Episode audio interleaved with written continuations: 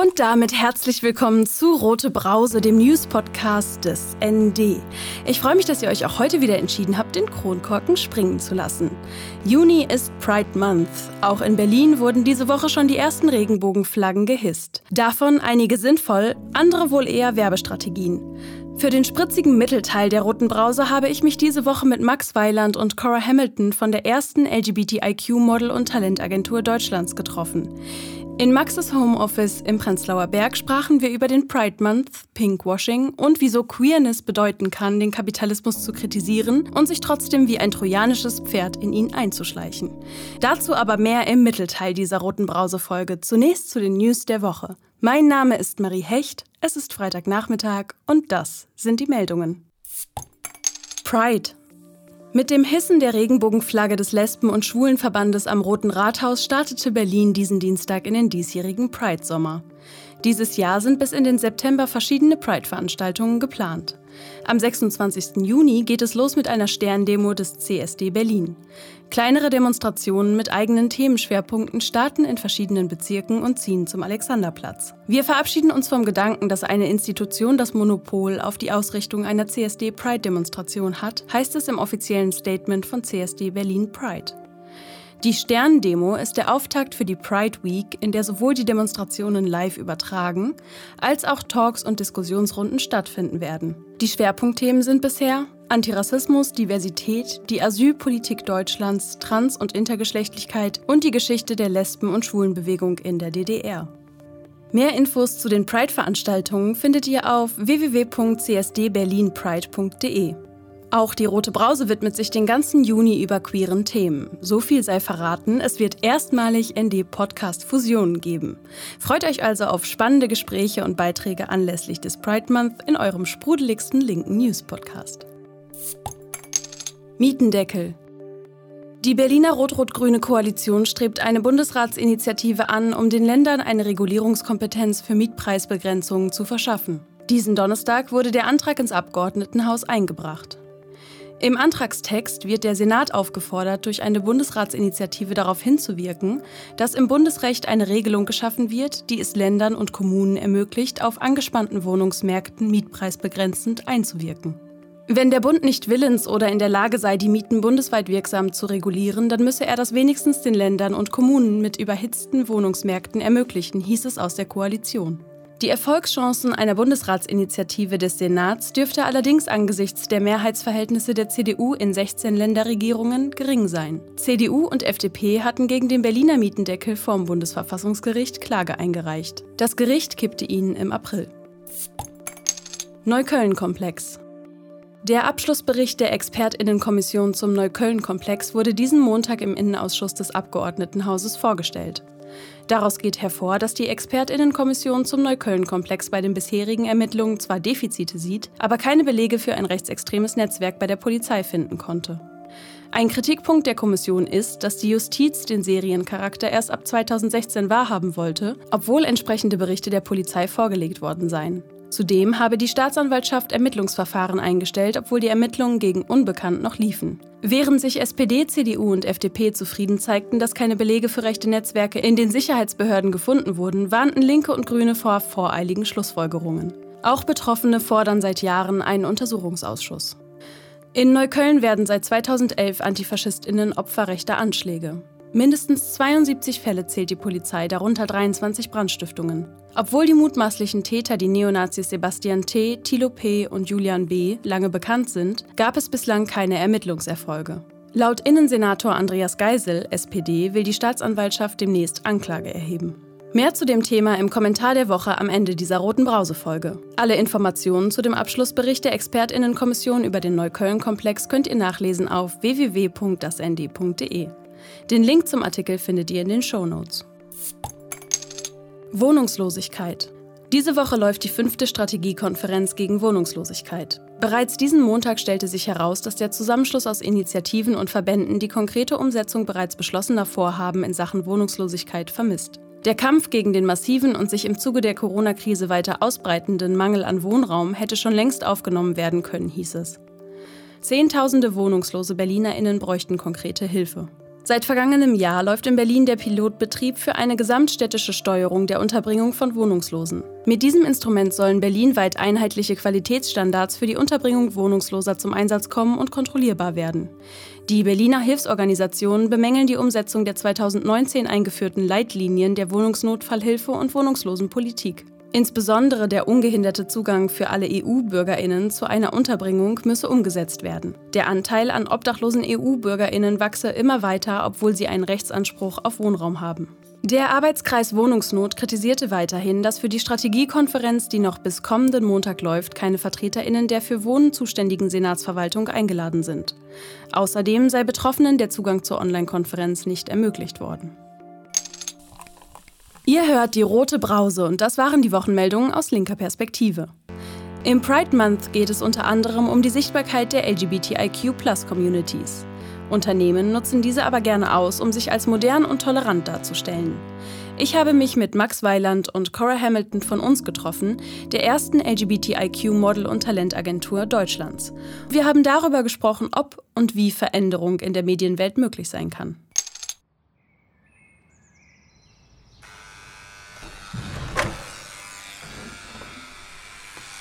Es ist der erste Tag im Juni. Der Pride Month hat begonnen. Ich treffe Max Weiland und Cora Hamilton im Homeoffice einer kühlen Erdgeschosswohnung im Hinterhof im Berliner Stadtteil Prenzlauer Berg. Max Weiland, kurze braune Haare, rosafarbenes Spaghetti-Trägerkleid über schwarzen Langarm-Shirt. Cora Hamilton, blonder Fokuhila, weißes weites T-Shirt, weiße große Brille, Goldkette. Sie sind die GründerInnen der ersten LGBTIQ-Talent- und Modelagentur Deutschlands. Was bedeutet der Pride Month für Sie? Für uns ist es wichtig, zurückzugucken, was ist der Pride Month eigentlich? Weil so wie er hier jetzt mittlerweile zelebriert ist, ist ja schon sehr viel Regenbogen und Konfetti und Glitzer und so. Aber das ist ja eigentlich nicht der Grund. Also es war ja einfach ein, eine Protestaktion und sich dessen nochmal bewusst zu werden und vielleicht auch nochmal bewusst zu werden, wer hat diese Protestaktion eigentlich gestartet und was macht es mit mir zum Beispiel als weiße Person? Was sind meine Aufgaben innerhalb der queeren Communities, der LGBTQI-Plus-Communities? Einfach sich darüber nochmal so ein bisschen bewusster zu werden, ist für uns ein wichtiger Teil. Max Weiland ist nicht binär und selber Model. Er erzählt davon, wie es war, nach einer Agentur zu suchen, die ihn vertritt ja, hm, mit dir, ich weiß auch nicht, ich meine, wo soll ich dich denn reinstecken? Du bist ja irgendwie keine Frau und dann bist du irgendwie kein Mann. Du hast ja gar keinen Platz in dem Markt. Und wenn du das machen willst, dann musst du hier schon mehr wieder genderkonform werden, also binär werden. Also lass mal deine Haare wachsen und Achseln rasieren, Beine rasieren. Forderungen einer Branche, die normative Schönheitsideale feiert. Die eine Illusion schafft, anstatt die Schönheiten zu zeigen, die uns jeden Tag auf der Straße begegnen. Sich daran anzupassen? Unvorstellbar für Max. Und ich kam an so einen Punkt, wo ich so dachte, Nee, also das kann ja wohl nicht sein. Ich war jetzt irgendwie, weiß nicht, 25 Jahre lang hier im Schrank, also in the closet, um rauszukommen, was unfassbar schwierig und schmerzvoll war, um jetzt wieder reinzugehen, damit ich irgendwo reinpasse. Das sehe ich irgendwie nicht ein. Draußen scheint die Sonne.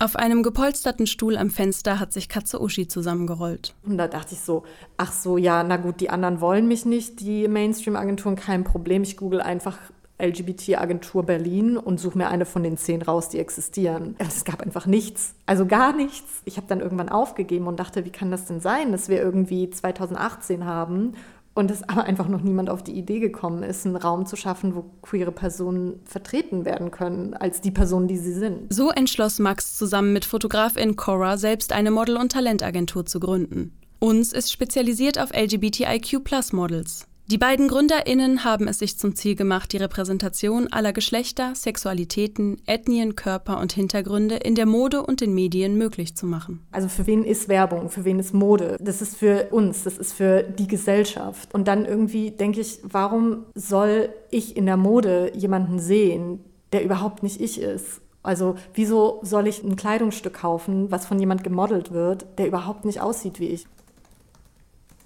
Nun sitzen die beiden auf einem beige-grünen Sofa im Wohnzimmer. Sie haben entschieden, dass Max diesmal das Reden übernimmt. Cora spricht Englisch.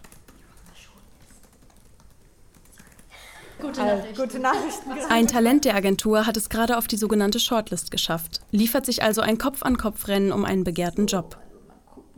Max lehnt sich über den weißen Laptop auf dem Wohnzimmertisch. Seine silbernen Halsketten baumeln über der Tastatur. Sie müssen den Platz schnell bestätigen. Der Filmdreh ist schon morgen. Alter. Konfektion.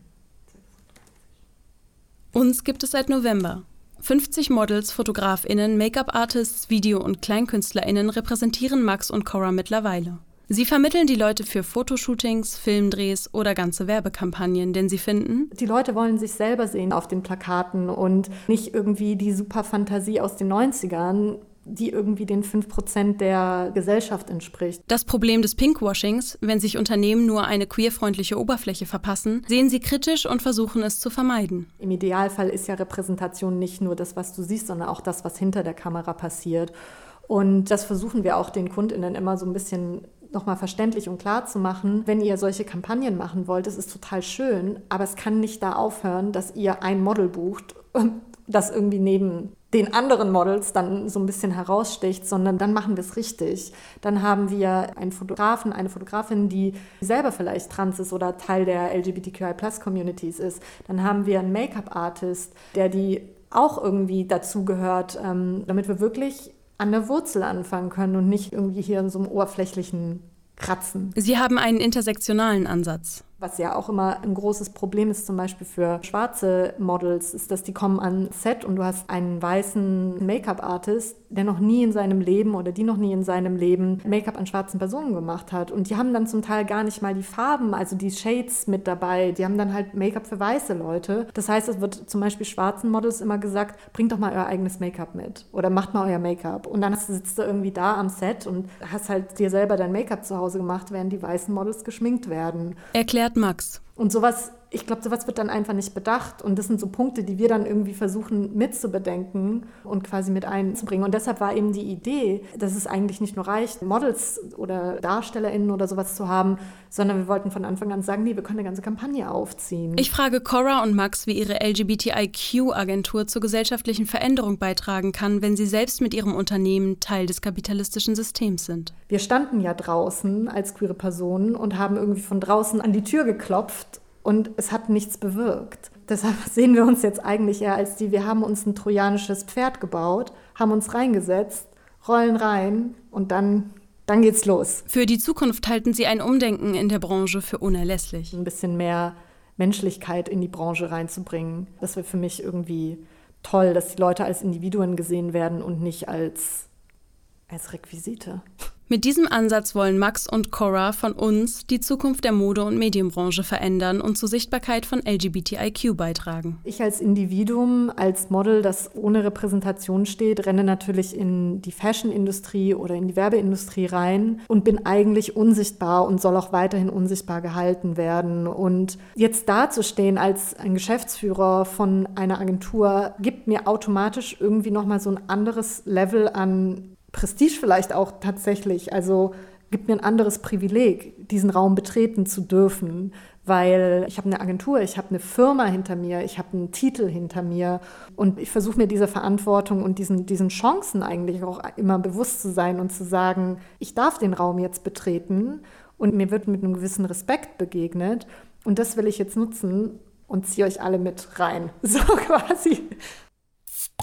So Max Weiland von der ersten LGBTIQ-Model- und Talentagentur Deutschlands uns. Bevor ich jetzt zum Kommentar der Woche komme, hier ein Wochenendtipp. Anlässlich der AfD-Parteitage diesen Monat ruft das Bündnis für Demokratie und Toleranz Marzahn-Hellersdorf dieses und kommendes Wochenende zu geplanten zivilgesellschaftlichen Protesten auf. Und jetzt zum Kommentar der Woche. Der kommt wie immer direkt aus der Redaktion des ND. Diese Woche kommentiert Hauptstadtregion-Ressortleiterin Marie Frank den Abschlussbericht zum Neukölln-Komplex. Inkompetenz wird belohnt. Wenn es um die Arbeit der Sicherheitsbehörden geht, entsteht zuweilen der Eindruck, je dümmer sie sich anstellen, desto lauter der Ruf nach mehr Personal und Geld. So auch beim Neukölln-Komplex. Da versagt der Verfassungsschutz auf voller Linie, wertet die Telefonüberwachung der verdächtigen Neonazis nicht ordentlich aus, will den Hauptverdächtigen zuerst mit einem Polizeibeamten in einer rechten Szenekneipe gesehen haben, um sich dann doch geirrt zu haben. Er trägt also weder zur Aufklärung noch zur Verhinderung der Anschläge bei. Doch statt angesichts dieser Inkompetenz die überflüssige Behörde aufzulösen, soll sie noch gestärkt werden. Als müsste schlechte Arbeit noch belohnt werden. Dabei hätte man hoffen können, dass aus dem NSU-Versagen zumindest ein paar Lehren gezogen wurden. Dass der Inlandsgeheimdienst diesen mit aufgebaut hat, statt ihn zu bekämpfen, ist ein offenes Geheimnis. Trotzdem wurde der Verfassungsschutz nach der Selbstenttarnung der RechtsterroristInnen und im offensichtlichen Behördenversagen mit zusätzlichen Millionen Euro und hunderten Stellen ausgestattet.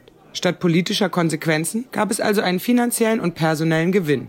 Dieses Vorgehen ist nicht nur politisch falsch, sondern auch hochgefährlich. Warum sollte man auch etwas ändern, wenn es doch so lukrativ ist, mit Neonazis zu paktieren? Genau das gilt es im Fall des Neukölln-Komplexes unbedingt zu verhindern. Die offensichtlichen Fehler in den bisherigen Ermittlungen müssen in einem parlamentarischen Untersuchungsausschuss aufgeklärt werden. Ebenso wie die weiteren offenen Fragen. Woher bekommen die Neonazis all die Informationen über ihre Opfer? Steckt dahinter ein größeres Netzwerk oder sind wirklich nur Sebastian T. und Thilo P. verantwortlich? Sind MitarbeiterInnen der Ermittlungsbehörden verwickelt? All diese Fragen sind auch nach dem Abschlussbericht der Expertinnenkommission nicht geklärt. Versäumnisse und Fehler zu leugnen, statt sie aufzuklären, wird das Vertrauen der Bevölkerung in den Rechtsstaat jedoch nicht wiederherstellen. Das waren die sprudelig-spritzigen Brausen-News dieser Woche. Aus Berlin aus linker Perspektive. Rote Brause, der News-Podcast des ND von und mit Marie Hecht, jeden Freitagnachmittag. Aktuelle Meldungen findet ihr wie immer täglich im Blatt oder auf dasnd.de. Alle Folgen vom Rote Brause Podcast findet ihr überall da, wo es Podcasts gibt und unter dasnd.de/slash rotebrause. Und nicht vergessen, abonnieren, informieren, weitersagen. Folgt der Roten Brause auf Spotify oder abonniert sie im Apple Podcast. Ich mache jetzt Feierabend. Prost!